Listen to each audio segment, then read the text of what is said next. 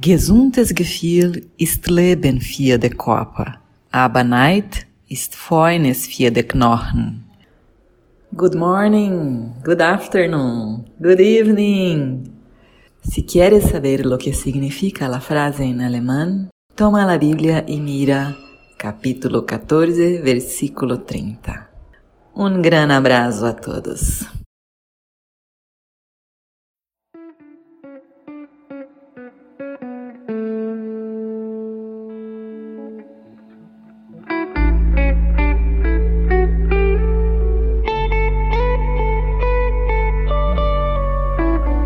Dia, boa tarde, boa noite. Está começando mais um Café da Confraria. Hoje num bate-papo reflexivo sobre um sentimento angustiante. Você, confrade, pode se juntar a nós neste aprendizado prático da arte do podcast. É só ficar atento às chamadas no grupo do Telegram. Não é confrade ainda? Entre agora mesmo em confraria.café e explore as possibilidades. Seguindo com o nosso projeto de autoconhecimento, psicoeducação e praticamente terapia de grupo, hoje falaremos sobre inveja. Será que a grama do vizinho é sempre mais verde? Temos novamente a nossa querida Leila, psicóloga que já esteve conosco no episódio de ciúme. Olá pessoal, aqui é o Alexandre de Jaú. Eu não sou do Black Lives Matter, mas hoje eu quero sair daqui sabendo se inveja branca é diferente de inveja. Aqui é Denise Santana, de Guarulhos, e eu não sei, eu ainda tô na dúvida se eu sinto inveja ou não. Não reconheci o sentimento. Oi, boa noite. Eu sou a Leila, psicóloga aqui de Itajaí, Santa Catarina, e vou ajudar os colegas a entenderem e aceitarem um pouco mais esse sentimento né, tão conflituoso e tão negado aí pela sociedade. Ah, aqui é o mal. E sim, eu já tive inveja. Eu ainda tenho uma ou duas que ainda não posso contar, senão não vai ser um programa família. Aqui é o Thiago, do Rio de Janeiro. É, eu não acredito em inveja branca e a ideia é transformar a inveja em energia, inspiração. Muito bem, então conhecemos nossos participantes. Vamos então, acho que é a primeira pergunta que é o, o, o cerne da questão, né? O que define a inveja? Porque eu acho que se eu não estou reconhecendo sentimento, se ele é obrigatório, talvez é porque eu não entenda o que é inveja. Ilumínimos. Ilumínimos. Nossa, deu errado agora, hein? Ajuda, Leila. Ah, então vamos lá, né?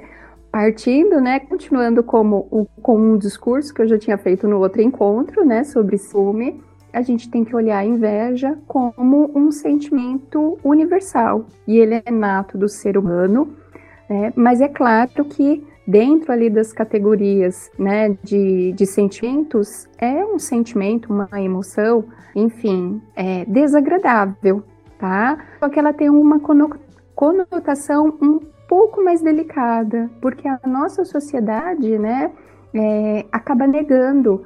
É, Para muitas pessoas é muito mais fácil admitir que ela sente raiva ou ódio, né, do que admitir que sente inveja, mas é super importante que a gente olhe para a inveja, né, como um dos sentimentos qualquer. Eu acho o problema começa quando essa inveja começa a trazer prejuízo para a vida da pessoa ou para a vida daqueles que o cercam, né?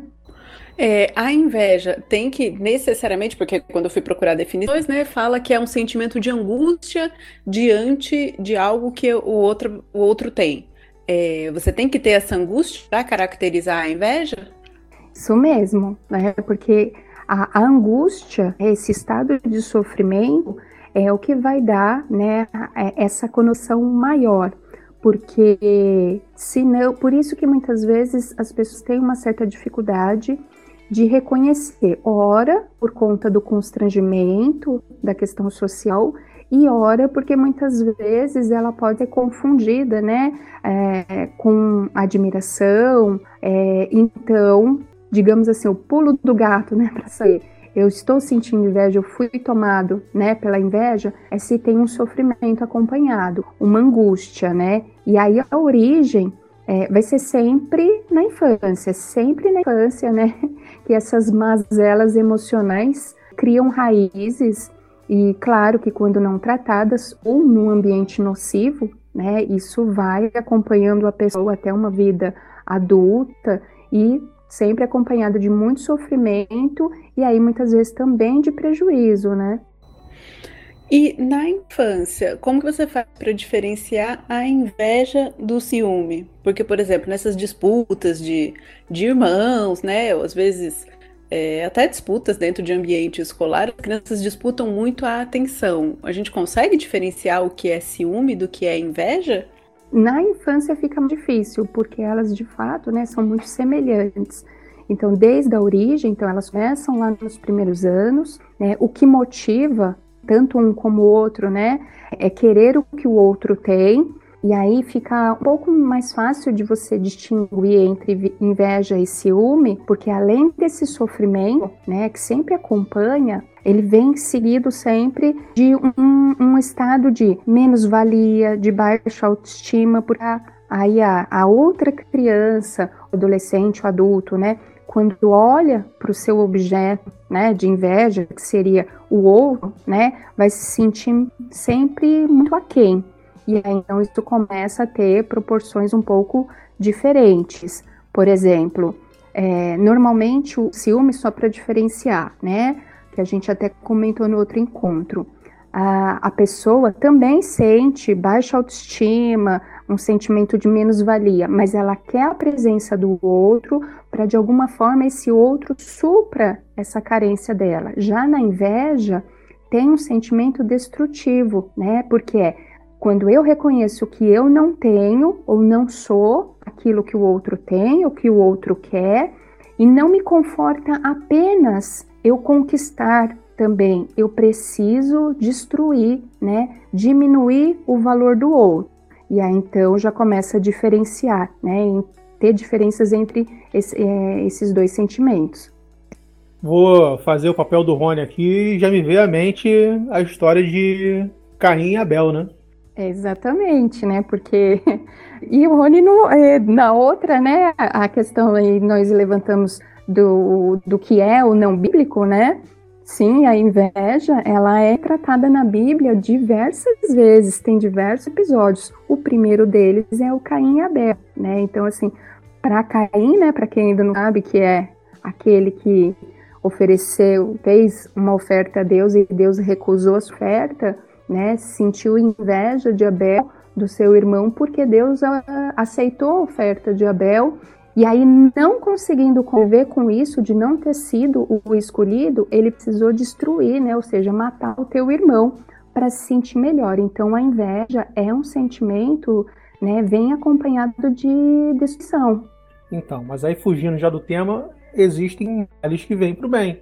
Segundo o filme Drácula 2000, toda aquela linhagem veio por causa disso. Mas deixa o spoiler de lado aí.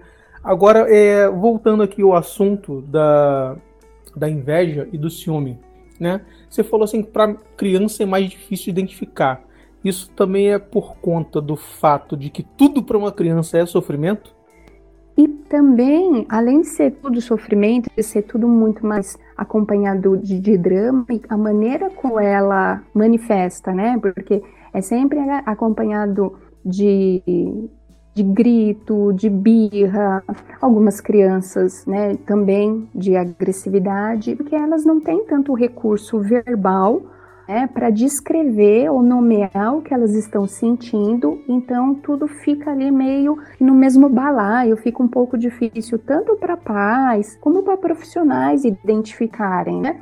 Tanto é que quando as crianças iniciam né, um processo é, de psicoterapia, uma das principais estratégias que a gente usa né, é ajudar essas crianças a nomear cada uma das emoções, né, justamente facilitar aí e depois seguir um processo de intervenção. Mas é muito semelhante na infância justamente pela falta de recursos que elas têm.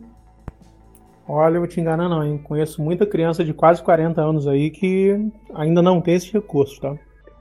É, é, isso até me remete à pergunta que eu ia fazer. Você está falando de crianças de 40 anos que não têm esse recurso. É possível se tornar imune à inveja? É possível, mas eu acho que o primeiro passo é justamente não haja negação. Quando você né, é, tem um discurso de é, que você repudia e que você nega totalmente a existência desse sentimento, né, e, e nega que ele te atinge, você já entra num estado de negação.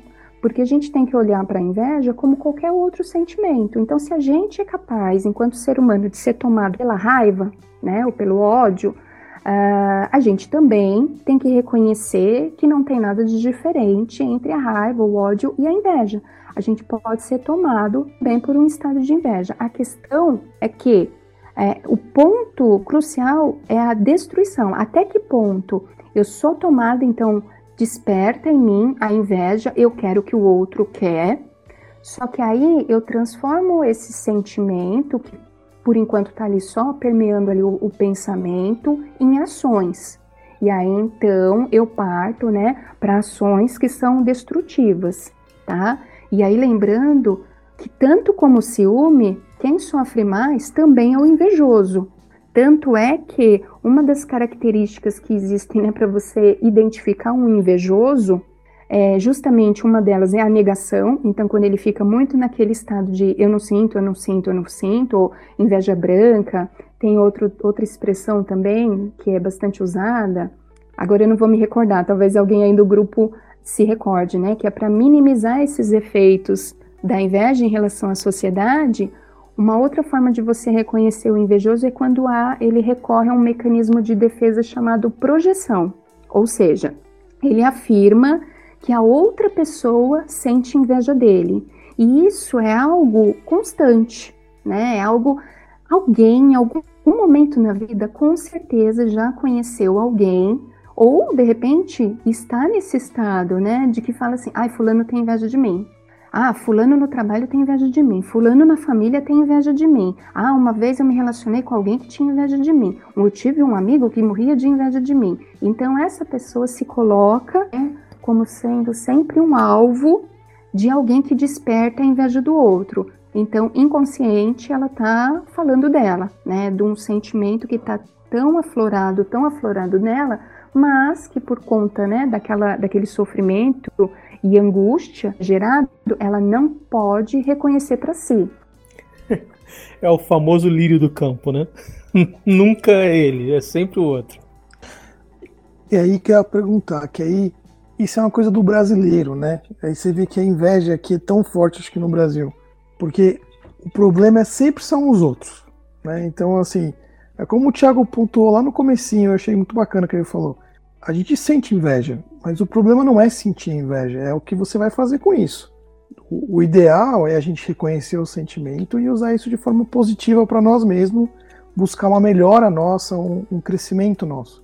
A impressão que eu tenho é que as pessoas têm inveja e, e acham mais cômodo derrubar o outro, desejar a piora do outro, para todo mundo ficar num nível baixo, do que você pensar que você tem que se esforçar, entendeu? E correr atrás de melhorias. Eu acho que por isso que aqui no Brasil a inveja é tão é, evidente, assim, a gente vê com tanta frequência. Então, olha, aí a gente volta naquele problema que a gente falou lá atrás, né? É ninguém assume realmente aquilo que quer e o que sente. E acaba projetando sempre no outro, porque é muito mais fácil falar assim: ah, não, eu tenho um primo que tem um amigo que. É", entendeu? Mas nunca sou eu. Ele nunca aponta o dedo para ele mesmo, entendeu? É, mas no que diz respeito à inveja, eu acho que tem até um agravante, porque a inveja está muito relacionada a, a, orgulho, né? Você admitir que sente inveja de alguém, de certa forma, me parece que é você admitir que esse alguém é superior a você de alguma forma. E, e isso, para muitas pessoas, é algo difícil. Mas, cara, a gente vive num mundo onde tem sempre alguém acima e tem sempre alguém abaixo. Porra, não é muito melhor eu mirar em cima e falar assim, porra, beleza. O que que aquele cara ali é melhor? Porra, eu posso né, mimetizar isso aqui conseguir o mesmo resultado. Porra, vou fazer isso. Olha, eu estou usando a inveja para o meu próprio benefício. Aí, é, gostei que hoje, hoje foi ao contrário, né? Vocês estão todos muito evoluídos, reconhecendo a inveja, e eu estou no extremo oposto. Eu estou aqui involuída, devo ser a maior das invejosas, porque eu não consegui ainda reconhecer o sentimento. É, principalmente por conta da, da afirmação de que a inveja é destrutiva. Assim, você, você tem que ter a parte da angústia, você tem que ter a parte, mesmo que seja pequena, do desejo de destruição do que o outro tem. E não sei se é excesso de autoestima, mas quando eu olho e, nossa, tem bilhões de pessoas com coisas melhores do que eu, assim, uma pessoa que, que é mais simpática, uma pessoa que é mais inteligente, uma pessoa que é mais culta. E eu sempre olho aquilo e falo assim, poxa, se ele conseguiu, eu também consigo. Então, se eu achar que aquilo é bom o suficiente, eu vou correr atrás. Ou seja, eu estou na negação ainda. Foi o que eu entendi até agora. Então, como é que a gente faz, talvez, para ver essa diferença entre inveja, competição e admiração? Eu ainda estou confusa. Então, olha só. Antes de responder, eu quero lançar aí uma reflexão para vocês, e aí eu acho que a partir dessa reflexão vai ficar até mais claro, Denise, para você. Ó. Aliás, quem vocês acham que estimula mais a inveja? Que é a competição ou é a insatisfação? Óbvio que é insatisfação. A competição acho que é uma coisa necessária e natural da vida. Assim, não tem nem muito o que pensar. A gente já nasce no mundo competitivo. Isso desde os primórdios até hoje em dia, né? É, eu tô com mal, insatisfação. Quem mais? Não, concordo. Sigo com o relator. Insatisfação.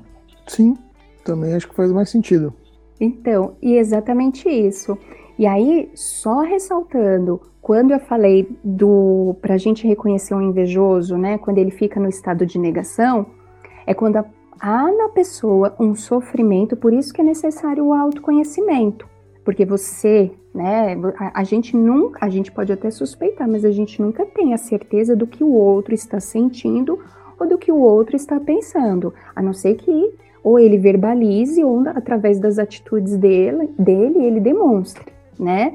Mas quando eu disse, quando a pessoa fica no estado de negação, essa é uma das é, maneiras que a gente pode é, identificar, o identificar o invejoso, é quando existe nele internamente um estado de sofrimento, de angústia, e ainda assim continua dizendo que ele não sente inveja, que é fulano que sente inveja dele. Aí entre competição e insatisfação, de fato, o que estimula, né, e abre um, um, uma porta aí para inveja é a insatisfação. Se a gente pudesse fazer uma analogia e comparar, né, se ciúme é o irmão ou a irmã da inveja, a insatisfação é, é a prima, porque a inveja nasce não da competição.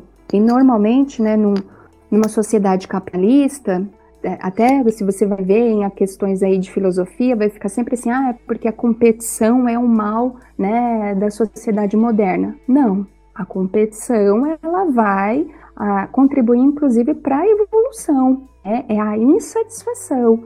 Então não é competir com o outro que me torna invejoso, né? É o meu estado de insatisfação com aquilo que eu sou, aquilo que eu tenho, que então abre portas para que eu entre em contato com a inveja e me torne aí um invejoso. E quando, Denise, você diz que você reconhece que tem pessoas que têm uh, bens né, materiais ou até culturais, intelectuais, são mais bem-sucedidos, mais inteligentes, mais simpáticos do que você, e isso não te incomoda, isso significa que você está satisfeita com o que você tem, com quem você se tornou, né? Então, daí responde o teu questionamento. Então, você não é uma invejosa enrustida.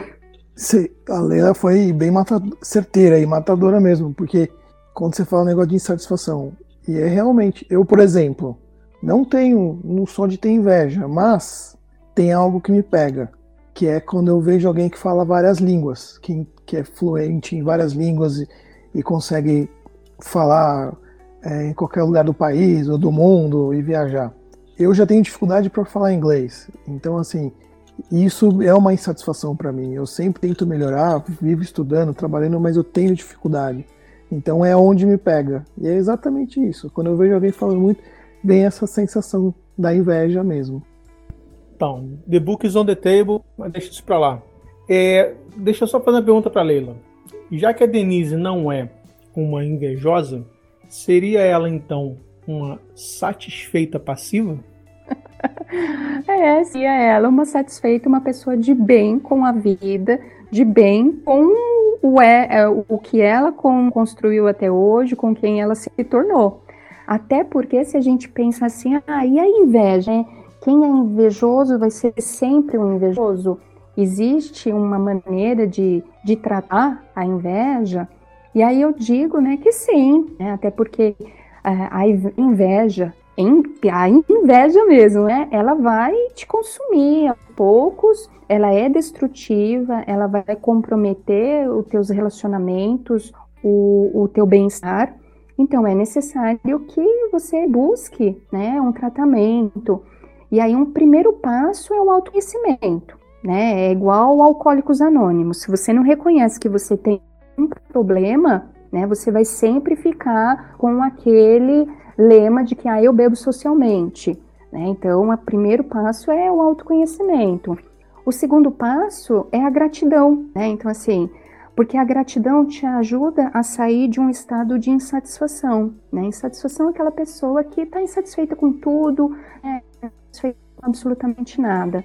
Quando você entra num estado de gratidão, que você consegue reconhecer quem você é, o que você tem, uh, o, o percurso que você trilhou para chegar até onde você chegou, ainda que o outro tenha mais, ainda que a grama do vizinho seja mais verde, é você valorizar o que você tem. Isso te ajuda a sair né, de um estado de insatisfação, você começa a ficar satisfeito e sim, o outro, ele pode ser um motivador para você almejar coisas a mais na sua vida, tanto da parte material como também da parte pessoal. Isso não é um problema, né? A gente não precisa é, romantizar tudo e de que, ah, eu não entro em contato com, esses, com essas emoções e de que um oh, feio competir. Vivemos num mundo capitalista, precisamos ser realistas, né? Mas o estado de gratidão ajuda, né? Contribui para que você fique melhor consigo mesmo. E isso, né, consequentemente, fortalece a autoconfiança que a gente tem em nós, no nosso potencial, de que de repente dias melhores virão. Aí, já me descobri agora um invejoso. Eu tenho inveja de quem é grato, porque eu não consigo fazer isso. É, eu tô pensando em tudo que você tá falando, Leila. tô achando muito interessante. Se aplica muito, por exemplo, quando você tem situações onde você vê alguém que obteve sucesso, como o Ale falou, alguém que consegue falar vários idiomas. E não, não necessariamente a inveja se não há aquele desejo de ou se agredir, né, ou agredir o outro. É, não há um, um, um desejo ruim perante a quem conseguiu falar vários idiomas. Até porque é possível que você consiga vencer suas, suas barreiras e aprender. Mas existem situações onde você pode almejar algo que é único. E, por exemplo, uma posição numa empresa. E você almejar aquilo implica necessariamente em você é, tirar alguém dessa posição, não digo nem de maneira antiética, mas eventualmente se provar melhor ou, ou conquistar algo que no momento pertence a outra pessoa. E isso também não é um sentimento ilícito, como eu disse, se feito com ética, mas é, isso, não havendo esse desejo da agressão, é inveja? Deixa eu só colocar um ponto aqui, ô, Thiago. Você falou uma parada que, que eu tenho um pensamento levemente diferente. Se fosse assim, uma pessoa que tem uma posição na empresa, tá? Eu penso de outra forma. A posição ela é da empresa e a uma pessoa ela está ali por merecimento até um certo ponto. Então, o, o, o, lance de troca de cadeira quando ocorre, eu não acredito que seja por conta de inveja. Tá? Essa é a minha posição. Aí eu vou deixar a Leila falar dela agora. Verdade, né, Tiago? O exemplo que você trouxe é, é um clássico, né, no mundo corporativo, por exemplo, numa sociedade capitalista, mas ao mesmo tempo tem nuances ali muito sensíveis e delicadas que fica difícil até descrever nesse primeiro momento. Eu acho que assim, pra, pelo que eu entendi, é aquele exemplo clássico de alguém uh, que deseja o que o outro tem. Só que se a gente parar e pensar dentro de uma corporação, por exemplo, as pessoas entram numa corporação, numa empresa e tem, é quase que é natural o desejo de progredir, de prosperar, seja financeiramente, com aumento de salário ou reconhecimento. Às vezes, o aumento de salário nem compensa o, o aumento de, de trabalho que isso dá, mas às vezes a pessoa ela almeja né, a questão do cargo, né, para ela é super importante a questão do cargo que ela ocupa. A gente não pode ainda considerar inveja porque é, é uma situação que é o próprio ambiente promove. Numa corporação, né, a empresa ela vai promover esse tipo de competição de disputa. Então, como você colocou no seu exemplo, né, e isso acontecendo dentro de uma ética, a gente pode considerar que não é inveja, mas que é resultado, é, é fruto de uma consequência natural que o próprio ambiente promove, né? Agora, se essa pessoa tem o mesmo desejo e aí ela usa, né, de meios fora da ética, aí a gente já pode considerar aí a questão da destruição, porque se ela está usando meios que não são éticos, então ela está destruindo o outro. Uma outra situação, pegando um exemplo similar, né, e que estaria aí dentro da inveja seria a pessoa então que almeja, né, um cargo maior, um aumento de salário, só que ela nunca está satisfeita, né? Ela nunca está satisfeita. Então, de repente, ela dentro ali do departamento, do grupo dela, ela é a que tem uma, a melhor remuneração, os melhores benefícios, o cargo com a nomenclatura X, e ainda assim ela está insatisfeita. Ou, por exemplo, né, ela tem ali como um perfil, ela diminui o brilho do outro, né? E isso é muito comum às vezes em pessoas que ocupam cargo de liderança. Né? A pessoa já está num cargo de destaque, ele é líder, mas ele não consegue incentivar o crescimento do seu colaborador, né? Pelo contrário, né? ele precisa sempre diminuir o outro, né? Mesmo que esse outro ocupe um cargo menor que ele, porque existe nele naturalmente um sentimento ali de angústia permanente. É, aí outra coisa que a gente vê, pensando na inveja, como você falou, na profissão, no mundo corporativo, eu trago isso para as famílias, né? Assim, a gente também tem esse ideal que o homem tem que ganhar mais do que a mulher. E quando a mulher se destaca profissionalmente, eu acho que surge essa inveja muito mais fácil também, né? Do que quando é o contrário. Olha, discordem. Eu queria, eu queria muito que isso acontecesse comigo. Imagina, eu, dono de casa, sendo bancado. Porra, melhor, melhor do mundo. Mas é, botando ainda um, um, temperinho nessa questão que o, que o Ale levantou, que ser legal, e, isso é inveja ou é ciúme? Uau, aí foi difícil. Por quê? Pode ser os dois. Vai depender de como a pessoa que sente, seja inveja ou, ou ciúme, né? Qual é a fragilidade? Então, assim, é, é ciúme porque ela tem medo de perder o outro para o ambiente, que de repente a outra pessoa está tendo uma ascensão profissional, então contrapartida ela também tem que dedicar ali um tempo maior. Então essa pessoa está se sentindo deixada de lado, né? Então ela tem medo, é aquela angústia acompanhada de um medo constante de perder o outro. E a inveja seria uma angústia, só que uma angústia de ver que o outro está crescendo mais do, do que você. É, é o desejo embutido ou camuflado de que eu não quero que o outro cresça tanto, ou não quero que o outro cresça mais do que eu. Então aí a gente consegue, a gente, aliás, só consegue distinguir, né, qual é um sentimento ou outro a partir de, dessa leitura do o que é, traduzir essa angústia, né? Eu sinto angústia, mas por que que eu sinto essa angústia? E o que será que o Luciano Pires tem a dizer sobre isso?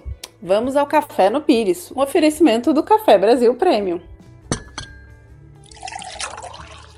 Bom dia, boa tarde, boa noite. Luciano Pires aqui para o nosso Café do Pires. Né? O tema hoje é inveja.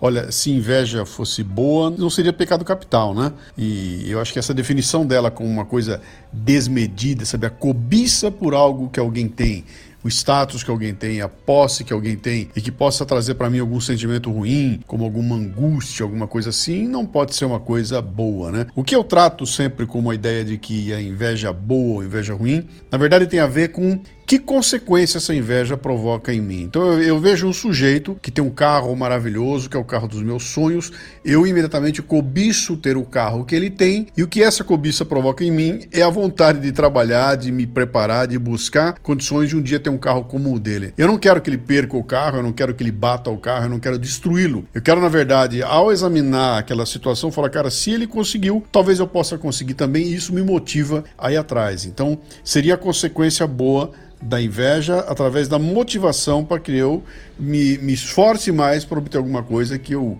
que eu estou cobiçando, né? Então, eu achei muito interessante essa discussão, porque você não pode considerar que alguma coisa ruim possa ser tratada como boa, mas é aquela velha história da motivação, né, cara? Você pode motivar com a com um abraço, com um desejo, com um cumprimento, ou pode motivar com a porrada, cara, com medo, né? Os dois são motivadores.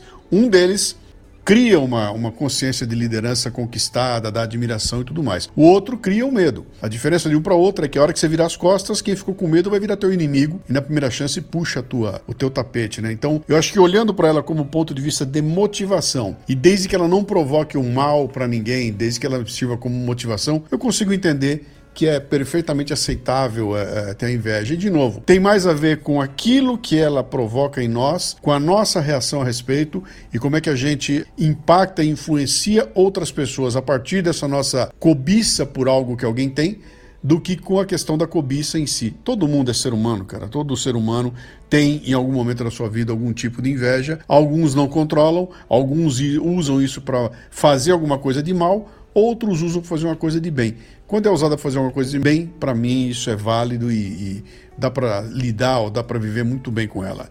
Grande abraço a todos.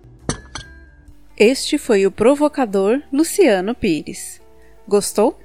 Acesse www.cafebrasilpremium.com.br. Lá você encontra material para desenvolvimento pessoal e profissional, em texto, áudio e vídeo. Então, voltando ao assunto, uma coisa que fiquei na dúvida é porque assim, você vê que sempre fala sobre inveja dentro desses ambientes menores, né? Então, a inveja é, entre marido e esposa, entre irmãos, ou em escola e ambiente de trabalho. Será que um, uma coisa que favorece muito a inveja é essa, essa proximidade? Ou seja, você vê que por ser uma pessoa muito próxima do mesmo ambiente, uma pessoa que tenha talvez as mesmas oportunidades que você tem, isso esfrega na sua cara que, olha, ele teve a oportunidade e fez e você não fez? Olha, eu acredito que não. Eu, né, na quarentena, estou estudando bastante sobre psicologia, filosofia e tudo mais. E, porra, eu tenho, vou falar a verdade aqui, eu tenho uma inveja ferrenha dos cínicos. Não cínicos, cínicos. Cínico, os filósofos. Cara, aqueles caras eram demais. Impossível não ter vontade de ser um cínico. Sério. Mas aí é inveja ou admiração? Pô, inveja, cara, inveja. Pensa, a gente estava discutindo hoje sobre minimalismo na confraria. Aí você para e olha para os cínicos e fala: Cara, foram eles que começaram com tudo isso. Quantos anos? Pô, aí eu começo a me questionar: Eu realmente preciso estar tá com esse retângulo aqui na minha mão pra, sei lá, tudo bem que eu tô cagando pra estar, mas, porra, facilita a minha vida e meu trabalho. Mas eu preciso de um apartamento desse tamanho, sei lá, talvez eu andando só com meu cachorro e a gente vivendo por aí, tendo um teto sobre nossa cabeça, sei lá. É inveja, sério. Ixi, hoje eu vou fazer o papel diferente. Mas olha só, para ser inveja, onde que tá a angústia? Porque aí o que você citou não é angústia, acho que tem muito mais cara de uma reflexão.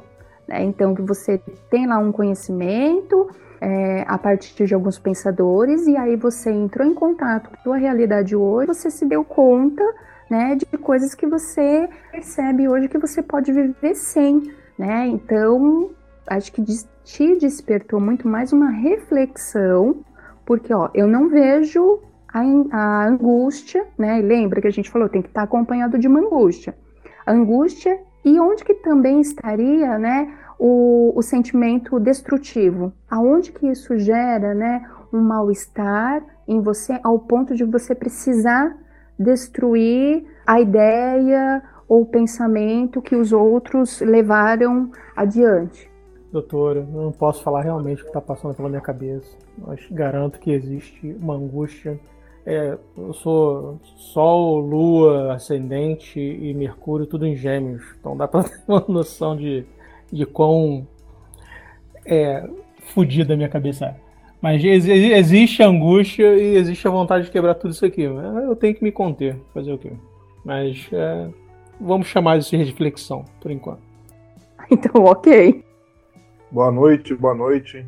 Pô, o Rony tinha que estar aqui para falar de Caim Abel, pô. Então, mas é, deixa eu falar uma coisa aqui. É, para mim, como a, a, doutora falou ali a questão da, da angústia, para mim, inveja sempre é ruim. Sempre ela vem junto com coisas ruins. Eu não sei se já foi falado isso, mas eu não consigo ver uma inveja boa. Para mim, inveja é sempre ruim. Sempre vem com alguma coisa ruim junto. Então, vou falar, acho que foi o Thiago que falou isso. Não é o que você tem, é o que você faz com o que você tem. Por isso que eu falei, cara. Eu, eu, eu, no final do programa eu vou falar quais foram as, as minhas primeiras invejas, porque eu não posso falar aqui. E, pô, tipo assim, eu tive que tomar uma ação. Aquilo me deixava angustiado. Falei assim, porra, né? E aí? E aí foi bom. Mas foi bom porque começou com uma inveja. Aí talvez tenha me levado para uma reflexão, como a Leila falou. Mas, o, o Rony, é, concordo plenamente com você. É, inclusive a doutora fal vem falando que a inveja precisa estar associada a um sentimento de angústia. Então, eu assim embaixo. Inveja é uma coisa ruim. Tanto que a gente até começou, é, é, acho que você não estava aqui ainda, brincando sobre a invejinha branca, né, que falam. E que no fundo, no fundo, a gente entende que se é bom, não é inveja. E se é invejinha, é inveja e, e é ruim. O Tobias falou aí a questão do, de falar idiomas, né? Isso, isso, é, um, isso é uma, uma coisa muito interessante, né? Porque eu, eu não me considero alguém que domina o inglês. Mas eu já fiz várias viagens internacionais, inclusive viagem sozinho. Inclusive viagem liderando grupo é, que ninguém falava inglês a não ser eu. Então eu não sou um Zé Mané que não, que não fala, né? Se eu viajo sozinho, eu consigo chegar nos lugares sozinho. Eu tenho um amigo que fala que você vai estar bom em inglês quando você conseguir vender alguma coisa para uma pessoa que fala inglês. Aí você está bom de inglês. E eu consegui vender um, um cartão telefônico que eu comprei errado pro cara que trabalhava no hotel que eu fiquei na África do Sul. Então eu não sou um Zé Mané em inglês. Mas tinha um, um, umas pessoas à minha, minha volta que eles achavam que eu era um idiota, né? Que eu era um imbecil.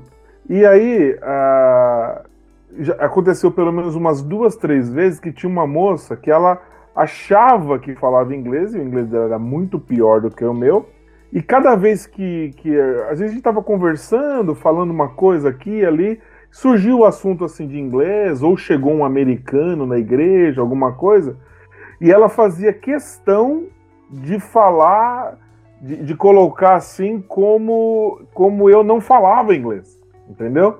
Então dava para ver assim, ela tinha vontade de falar, mas na verdade ela tinha inveja, era clara a inveja dela, porque eu era capaz de me comunicar, de viajar, de fazer ligação para alguma pessoa em inglês ou na época Skype e tal, e dava para ver que era inveja. Isso é uma coisa interessante que esse negocinho da invejinha tal, parece uma coisinha simples, mas é uma coisa que quando você percebe, quando você não percebe, tá tranquilo. Eu fico tranquilo porque eu demoro para perceber mesmo. Mas quando você percebe que foi uma vez, duas, três, aí você já vê que é inveja mesmo. E, e é chato quando você percebe que está sendo invejado. Isso é, é terrível e eu me sinto mal, na verdade. Vou fazer um questionamento aqui piadístico. A inveja branca no Japão seria inveja amarela? Pode ser. Inveja não tem cor, não tem raça. Mas você entendeu o que eu falei, né, doutora? Porque às vezes a pessoa tá ali com esse jeitinho ali, fazendo uma gracinha, mas você faz uma gracinha uma vez, é uma coisa. Fez uma gracinha tal ali, fez, fez parecer que eu era meio idiota, assim, sabe? Mas aí na terceira, na quarta, na quinta vez, assim, já deu para perceber que ela não se conformava que eu tinha capacidade de sair do país sozinho e me comunicar em inglês, entendeu? Já dava claro para ver que era inveja mesmo, né? Sim. Rony, isso aí Sim. também pode ser uma outra coisa. Você já parou e pensou na possibilidade dela estar apaixonada por você?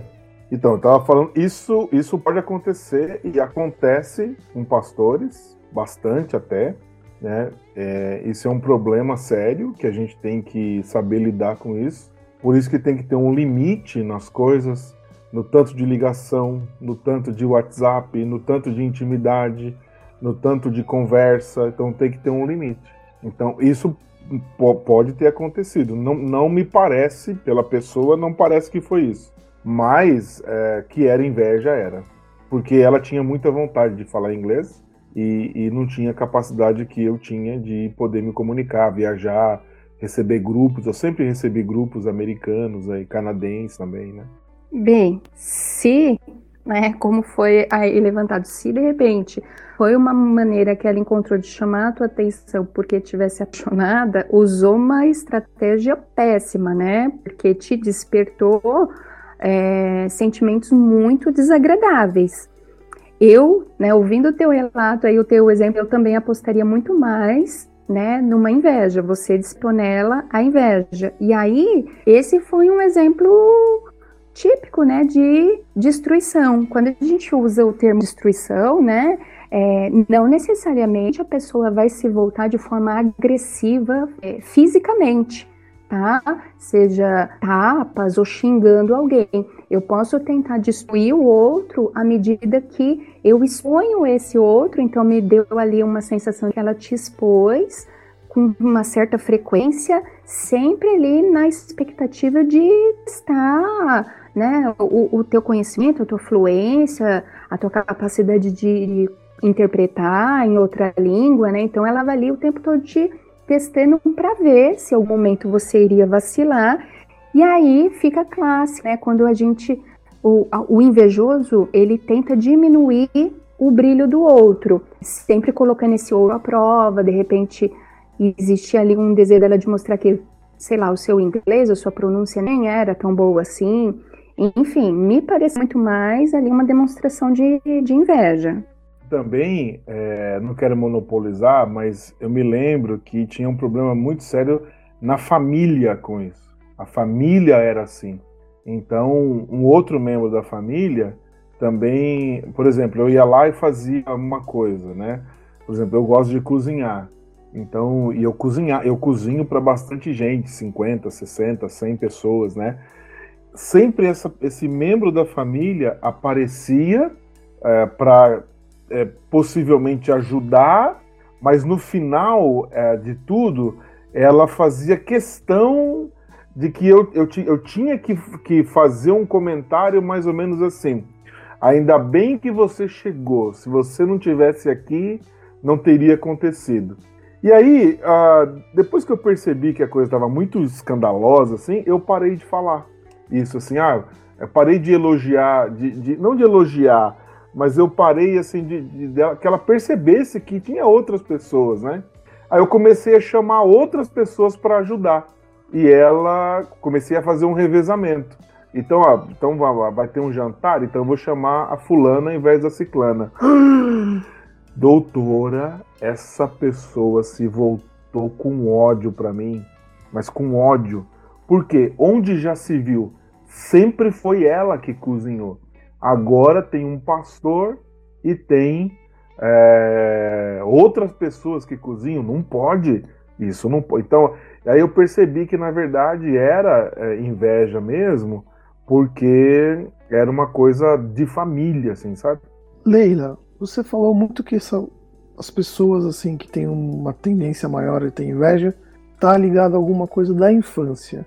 Que evento assim que você acha que acaba marcando, que pode provocar um, padrão desse tipo? Eu vou começar respondendo fazendo uma piada. É uma piada, mamães, desculpem se mamães estão ouvindo, mas existe uma piada interna, né, entre psicólogos, que é o seguinte: quem tem mãe tem problema, quem não tem, também. A inveja, ela vai nascer na infância, né, então ela vai criar raízes na infância a partir das nossas primeiras relações. E sempre vai ter ali uma figura, né, materna e paterna. Ainda que de repente essa criança não seja criada, sei lá, pe pela mãe e pelo pai, né? Mas de repente foi criada por uma avó, um tio. Então, ainda que seja, né, o, o, o vínculo ali, né, o laço sanguíneo é, é avô, o, o tio, né? Cada um assume ali um papel, né, ou materno ou paterno. Então, é a partir dessas primeiras relações, é, normalmente relações que não são saudáveis. E aí então começa a abrir, criar raízes, né, para essas emoções, ciúme, inveja. E aí o que vai alimentar isso, né, é justamente sentimentos de baixa autoestima, menos-valia, de se sentir muito aquém, né, ou menor que o outro. E isso é sempre muito reforçado na nossa infância, né, pelas figuras dos adultos que nos cercam. E aí a gente leva isso para as nossas relações. Então, dificilmente assim, ah, um adulto vai se tornar invejoso. Se ele fizer um exercício, né, de autoconhecimento, ele vai perceber, né, quando ele for fazendo aquele exercício assim, voltando no tempo. Então, hoje eu tenho 42 anos. Ah, quais os sinais de inveja que eu posso reconhecer na minha vida? Na fase adulta, na juventude, na infância. Aí quando vai fazendo nessa né, retrospectiva, a pessoa vai reconhecendo que ela, mesmo enquanto criança, essa coisa de que ah, criança é um anjo, é puro, né? Crianças, né, sentem também todas essas emoções. E aí a gente é capaz de reconhecer essas emoções de muito cedo uh, e a partir né, dessas figuras que nos cercam, esses sentimentos aí que são muito desagradáveis, que é a baixa autoestima. É, esse é um ponto interessante, sim, da, do peso da criação na, nessa formação da, da inveja, né? Mas é, além desses pontos que, pelo que eu entendi, você está falando de uma inveja que, que é criada naturalmente dentro da criança, em função de questões da, da, que ela passa na vida, eu também percebo, e você gostaria de ouvir sua opinião, doutor, em relação a isso, como a inveja também é um padrão aprendido. Porque é muito comum, o, o Rony falou sobre famílias em que a inveja é uma coisa de família, e eu fiquei pensando, é muito comum você ter famílias onde a mãe é uma pessoa invejosa e faz comentários invejosos com os filhos, e os filhos acabam aprendendo aquele padrão do tipo assim, ah, fulana só conseguiu isso porque tem o pai rico, casa com um cara rico. Ciclano só consegue isso porque rouba. Esse tipo de coisa, esse desdém dos outros que a gente sabe que é inveja, né? Então, nesse caso, é, é uma coisa que eu até me policio justamente por conta da minha filha. Né? É aquela famosa frase que tinha no seriado House: macaquinho vê, macaquinho faz. Cara, criança aprende muito rápido. Ela aprende muito mais por exemplo do que você dando uma ordem. Então não adianta você falar que pô, ela tem que ser uma boa criança, senão ela não vai para o céu, blá blá blá. E pô, você com, com o, seu, o seu condicionamento e as suas atitudes diz exatamente o contrário. Então eu acho que tem muito mais a ver isso de, de copiar um padrão, né, e o padrão vai se repetindo a cada geração, por conta do, da atitude e exemplo do que qualquer outra coisa. É, mas aí, nesse exemplo, a gente vê, né? Sim, os padrões de comportamento são repetidos e são aprendidos. E, e quem que ensina? São aqueles, né, os adultos, é, que têm o primeiro contato com a criança, que normalmente são pais ali, né, na família. Então, assim, é aprendido né? E é vivido no seio familiar, tá? Então a inveja, ela tem, né? Ela nasce ali do seio familiar. Porque, por exemplo, se você é um adulto satisfeito com quem você é, com o que você tem, uh, você não vai aprender um comportamento de inveja depois de velho. Por quê? E normalmente, provavelmente, aliás, você vai se afastar desse tipo de pessoa, né? Invejosos, se a gente parar e pensar, eles têm um grupo ali, né? Vai meio que um imã por conta da própria afinidade. Então, o invejoso, ele se junta com o invejoso para é, invejar o que o outro tem. Se eu sou uma pessoa adulta, satisfeita e eu não tenho esse padrão de comportamento e eu me deparo, seja sei lá, na família do meu marido, seja na minha própria família, né, a família secundária, assim, tios, avós, pessoas mais distantes. Uh, no trabalho, eu, eu identifico essa atitude do outro, ela me incomoda e a gente se afasta. Né? Às vezes a gente faz aquele social por conta do próprio ambiente, né, que acaba é, exigindo, mas a gente não aprende esse comportamento porque a gente rejeita. Então, um adulto que é, é invejoso, ele aprendeu a ser invejoso com as figuras, né, é, da formação dele, o pai ou mãe, ou quem substituiu e, e fez o papel. Então, nasce na família. Também tem uma outra situação, de repente eu tenho uma família bem disfuncional, aquela família, né, mãe invejosa, pai invejoso, que nem essa frase, né, foi dita, aquela mãe que está sempre falando mal né, da, da, da, vida da vizinha, ou o pai também, enfim. E de repente eu, enquanto ser humano, tenho, né? Aí eu vim ali, eu, eu brinco e falo assim, veio com uma estrelinha a mais. Tem uma resiliência, né? Tem uma capacidade maior de lidar com essas situações adversas do ambiente, né? E promover ali um comportamento e uma atitude totalmente contrária, diferente. Sim, é possível né, que você é, tenha vindo de um lar disfuncional como esse e se torne uma pessoa, né? Aliás, se torne uma pessoa diferente. Porém, é muito mais difícil, porque é muito mais provável que o ambiente te sugue, né? É muito mais provável a gente, enquanto ser humano, a gente aprender padrões de comportamento eu vou exercer todo o meu poder de síntese aqui para dizer aquilo que a Leila não disse. Invejoso é chato pra caralho. E por isso que a gente não fica perto deles. Essa questão familiar eu acho muito importante, porque é muito fácil você ver. Eu tenho duas filhas, né? Uma de 11 e uma de 14. É muito fácil, assim, você ver quando uma criança que se relaciona com elas veio de uma casa de uma casa que pensa assim, sabe, que pensa na inveja e tal. É muito, é muito fácil de perceber e é muito ruim, né? Eu quero que minhas filhas fiquem longe dessas, dessas pessoas. Eu quero, porque eu quero, quero que elas aprendam outro padrão de conduta, de ser, de ter empatia, de querer crescer. Graças a Deus até agora a gente está conseguindo. E elas também já perceberam. Elas percebem. Ai, papai, aquela menina, hum, não quero mais andar com ela não. Muito bem, então vamos agora às nossas conclusões. O que será que nós aprendemos no dia de hoje? Vamos começar pelo Tobias. Ué, eu aprendi que inveja branca é o que eu já achava, não existe. É, vi, vi muitas coisas para pensar, mas eu gostei da parte do. Tanto de como reconhecer o invejoso, nunca havia pensado sobre isso, como de como lidar com a inveja, né? Quando se sofre com ela. A questão da gratidão e do autoconhecimento. Achei bem interessante. De que a inveja é um sentimento universal, todo mundo está sujeito a sentir, mas também né, é muito perigosa, né? Porque é destrutiva e a gente não precisa viver com isso para sempre, né? Como a Denise falou, né? A questão da gratidão é o antídoto para inveja. É, eu aprendi que japonês que fala arigatô sofre de inveja amarela. Uma brincadeira. Eu vou seguir tentando transformar a inveja numa coisa produtiva no final. É, inveja é sempre ruim, gente.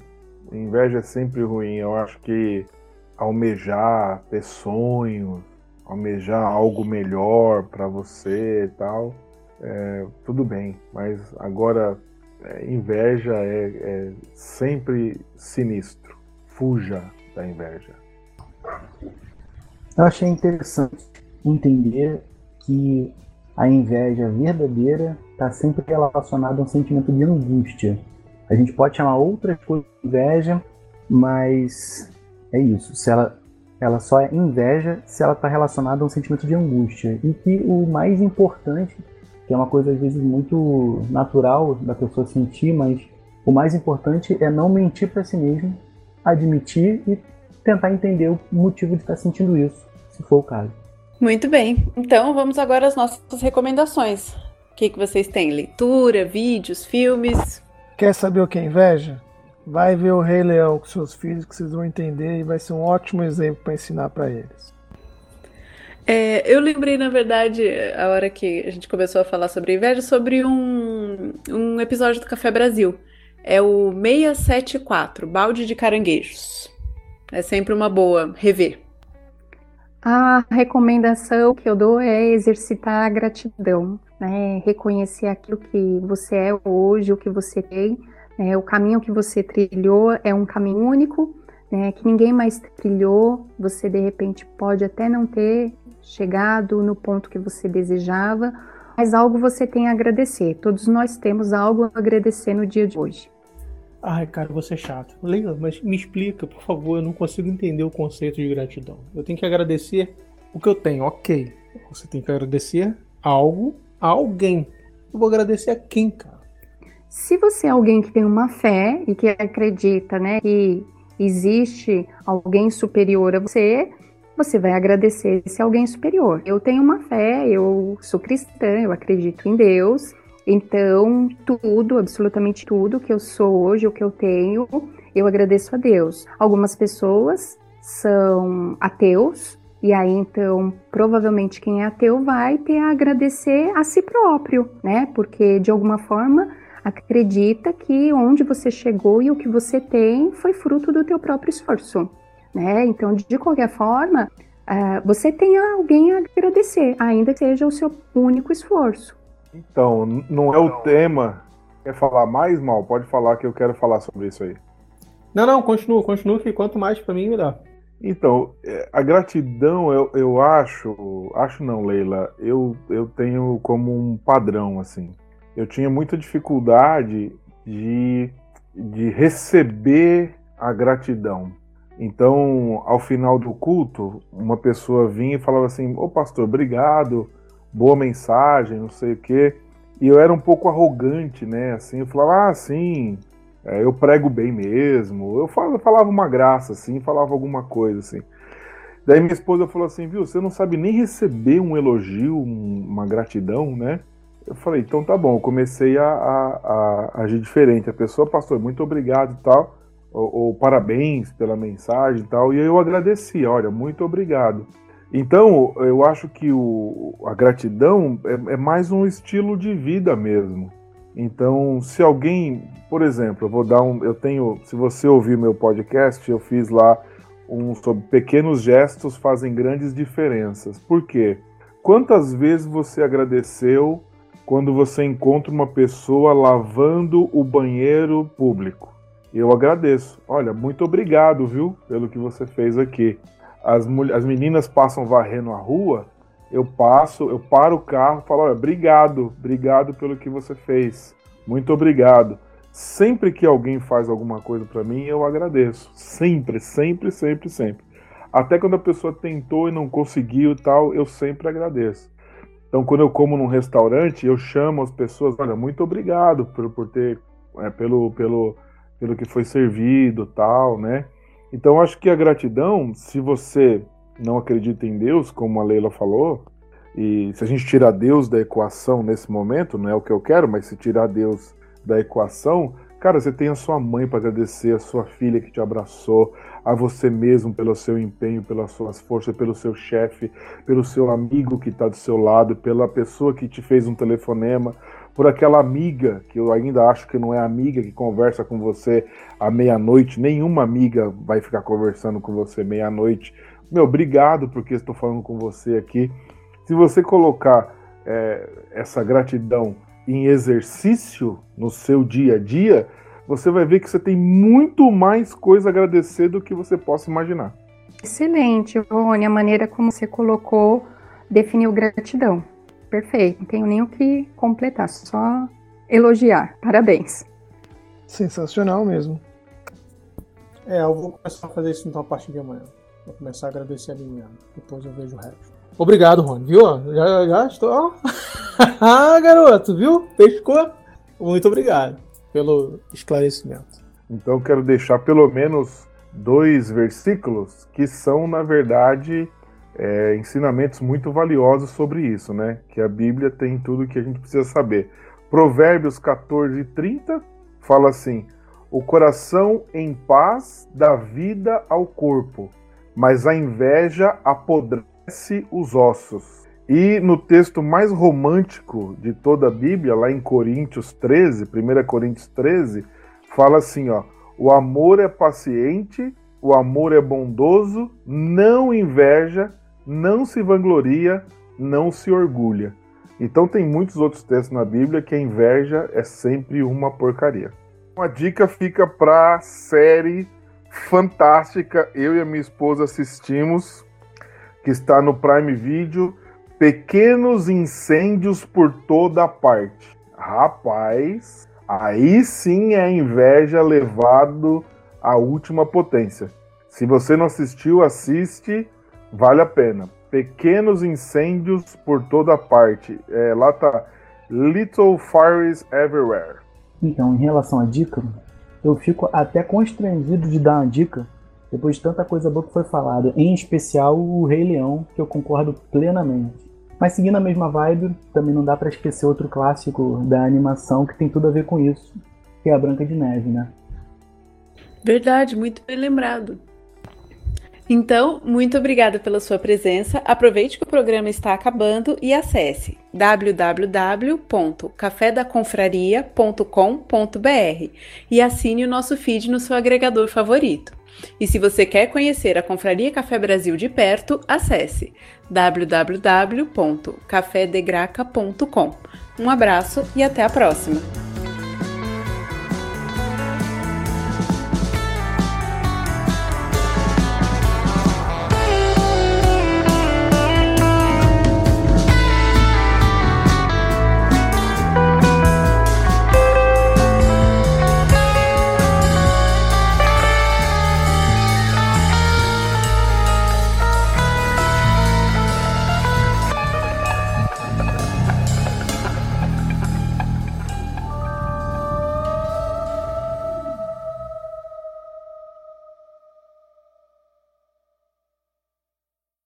E aí, já conhecia a bela voz que iniciou este programa?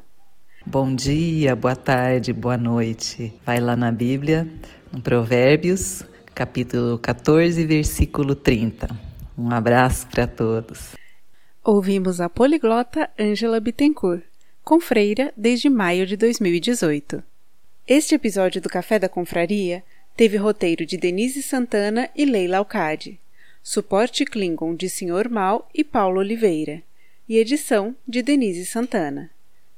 Um agradecimento especial ao Luciano Pires pela participação, apoio e, claro, pela criação da Confraria Café Brasil.